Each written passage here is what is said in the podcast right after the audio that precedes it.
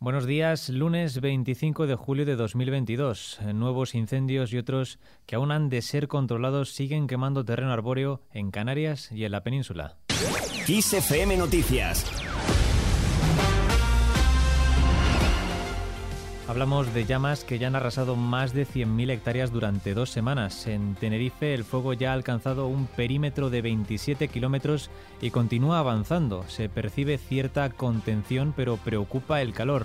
El fuego ya ha afectado a 2.700 hectáreas, tiene un perímetro de 27 kilómetros y mantiene evacuadas a unas 600 personas de sus casas. El incendio forestal que comenzó el jueves está en una fase de cierta contención, pero preocupa la meteorología adversa que se espera hasta el martes con altas temperaturas y una baja humedad. Esto es lo que decía al respecto el presidente de Canarias, Ángel Víctor Torres. Se va a trabajar, como digo, intensamente y teniendo en cuenta la situación donde se encuentra el punto que tenemos que atacar con mayor claridad, que es el, que eh, el acantilado que, camina, pudiera caminar hacia la zona de la Rotava, eh, claro que desde la Rotava es mucho más visible. Eh, eso no significa que el incendio vaya peor, sino que hay que adelantar ya que se va a ver desde abajo esos puntos de, de fuego en la zona alta. Por lo tanto, pido a la población precaución, que no se acerquen y que se informen por los cauces oficiales. En la península se suceden nuevos incendios en Castilla y León, destacando los de Burgos, Ávila y Zamora. Aitana Sánchez. En esta última, el más reciente ha sido en la localidad de Begalatrave, que ha obligado a evacuar a seis poblaciones. Burgos se suma también a los fuegos de riesgo. Un incendio en Quintanilla del Coco ha obligado este domingo a la evacuación de seis municipios, entre ellos Santo Domingo de Silos, una de las provincias de Castilla y León con fuegos de nivel 2, como los de San Juan de la Nava, Ávila, Los Acio en Zamora y Montes de Valdueza en León pero los más preocupantes son los de Galicia, todavía sin estabilizar o controlar. Son los de Folgoso a Pobra Dobrollón, 10.000 hectáreas, y Folgoso Seceda, 1.100 hectáreas, ambos en Lugo, y Carballera de Valdeorras, 10.500 hectáreas, y Villariño del Conson, 6.300, las dos en Eurense.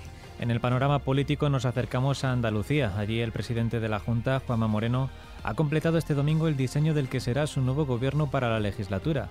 Lo anunciará este lunes para que tome posesión el martes y ya celebre su primera reunión. Le escuchamos. Quiero ser un presidente al lado de los andaluces, un andaluz cerca de la realidad de Andalucía, porque el futuro de Andalucía nos compete a todos. Hoy mostramos al mundo una nueva imagen, más moderna y dinámica, sin renunciar por ello a nuestras fuertes señas de identidad, sentirnos orgullosos de Andalucía.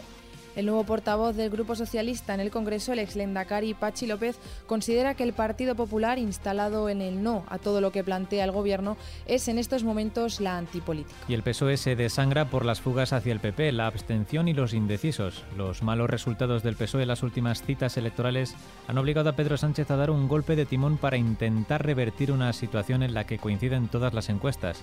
El PSOE se desangra por la fuga de votos hacia el PP, la abstención de sus votantes y los indecisos.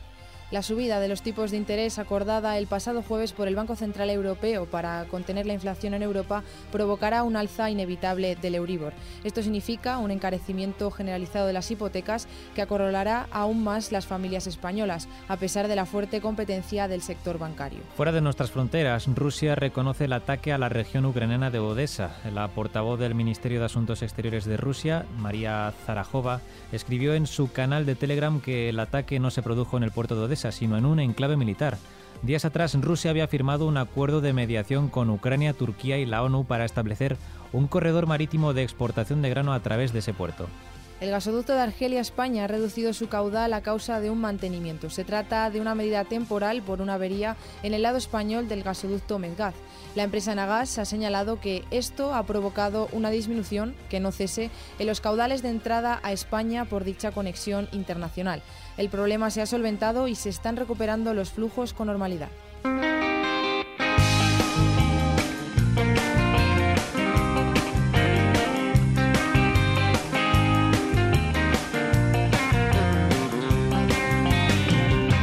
Esta canción que suena es Por la boca vive el pez de Fito y Pitipaldes y es que ha finalizado su gira que coincide también con el nombre de su nuevo disco Cada vez cadáver con un palacio de deportes de Santander lleno. Acompañado de todo su grupo y sus teloneros, el grupo Morgan ha querido acabar dando las gracias al público que ha esperado a todas las bandas tras el parón por la pandemia.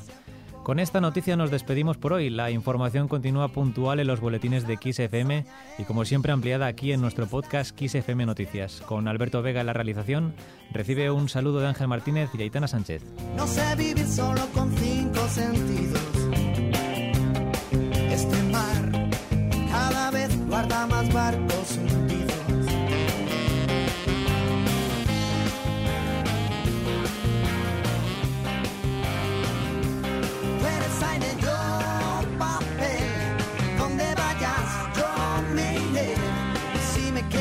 Luz de la locura.